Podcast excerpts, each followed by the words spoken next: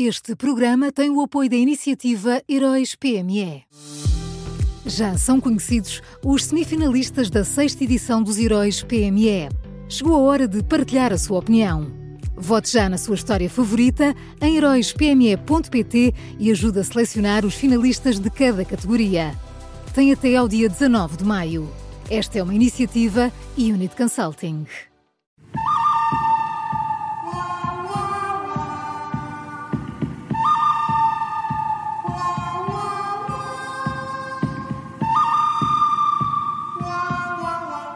Este som diz tudo começa agora a nova edição do Bom, o Mau e o Vilão da Rádio Observador com Miguel Pinheiro. Miguel, bom dia.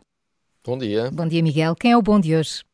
Maria João, o bom de hoje é a UTAU, a Unidade Técnica de Apoio Orçamental, que ajuda os deputados a, a tratar destes temas. Uh, a UTAU veio ontem chamar a atenção para um ponto interessante, uh, alertou para o secretismo que existe no orçamento do Estado em relação à TAP e a eventuais encargos para os contribuintes em 2023. Uh, a UTAU diz que se está a repetir com o Grupo TAP o mesmo secretismo que envolveu a assunção de compromissos públicos avultados relativamente ao Grupo Novo Banco. Uma pessoa ouve, ou, ou, ouve isto e até se assusta. Uh, nós esperemos só uh, que agora, com esta análise ao orçamento por parte da UTAU, os deputados, que devem aproveitar os ensinamentos desta, desta unidade, vão fazer perguntas ao governo. Porque se a ideia for despejar ainda mais dinheiro na TAP, convém sabermos quanto, como, quando e, acima de tudo, porquê. Bom, antes de mais, convém que o governo saiba quanto, como e quando, não é? Provavelmente também Paulo, não, sabe. Não, não, o governo saberá o porquê. Mais, Agora o resto, não, não, eu acho que estás a ser otimista. Achar que o governo neste momento sabe quanto é que a TAP vai levar mais. Vou ficar a chorar o fim de semana todo, Paulo. Obrigado. Obrigado por isto numa sexta-feira. E quem é o mau, Miguel?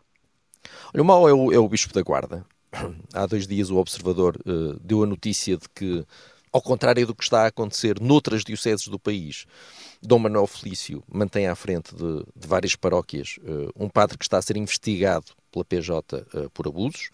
Ontem, depois da notícia do Observador, o Bispo da Guarda emitiu um comunicado onde diz que, e vou citar, em caso algum deseja contribuir para transformar qualquer notícia, declaração ou até acusação sem investigação numa condenação direta e sumária na praça pública, e também acrescentou é tempo de confiar na justiça.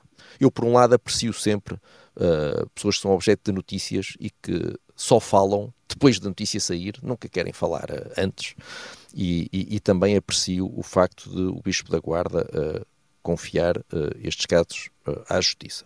Mas há aqui um ponto, é que, pelo que vemos, segundo Dom Manuel Felício, alguém que esteja a ser investigado pela Polícia Judiciária por suspeitas de abusos sexuais deve continuar normalmente em funções. Uh, vamos ver.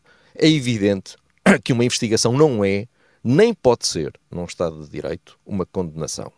E é evidente também que estas situações nunca são fáceis. É? Ninguém está a dizer que esta situação é, que tudo isto é facílimo de resolver, que não coloca dilemas, que não coloca problemas. Agora, a verdade é que a situação existe e perante uma situação que existe, não há grande volta a dar. A escolha é entre, primeira hipótese, correr o risco de suspender um inocente, segunda hipótese, correr o risco de manter em funções um, um, um culpado. Uh, e a mim parece-me óbvio que o Bispo da Guarda escolheu correr o risco errado. Uh, aliás, quando nós olhamos para vários processos em várias instituições, em várias organizações que, que nem sequer têm a ver com, com crimes de abuso, Uh, o habitual é haver uma suspensão provisória uh, até se perceber exatamente o que está em causa. Vemos isso em universidades, por exemplo. É o procedimento habitual. Claro. E, acresce que a Igreja já esgotou um bocadinho a margem de manobra de, de boa vontade, com, enfim, todo o percurso errático, para, para dizer o mínimo, em relação a estes casos, não é? Sim, e de facto outras, outras dioceses têm, têm tomado Outra outras prática, opções. Claro. Miguel, só fica a faltar o vilão desta sexta-feira.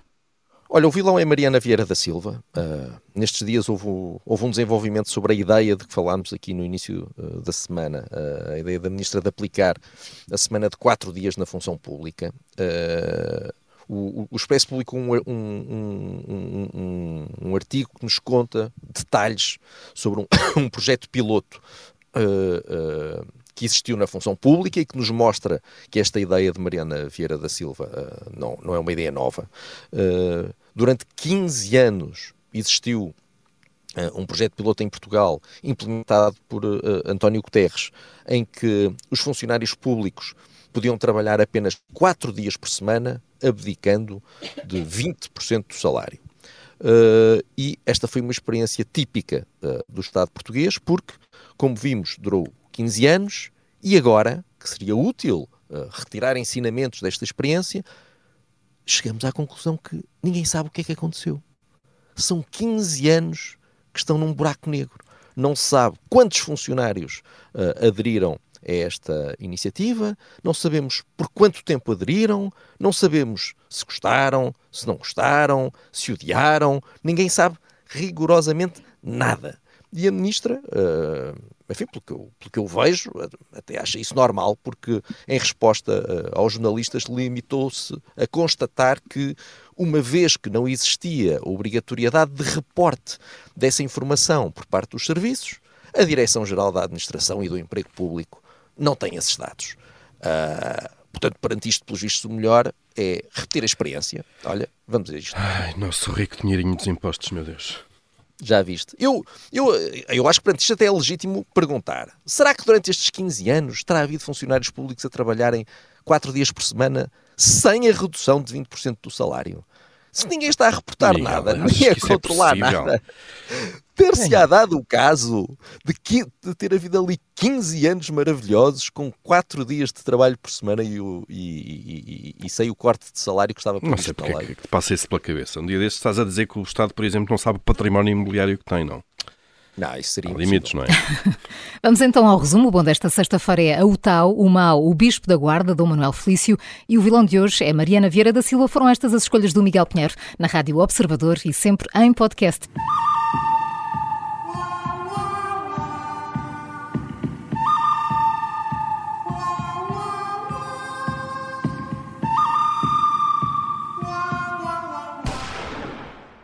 Este programa tem o apoio da iniciativa Heróis PME.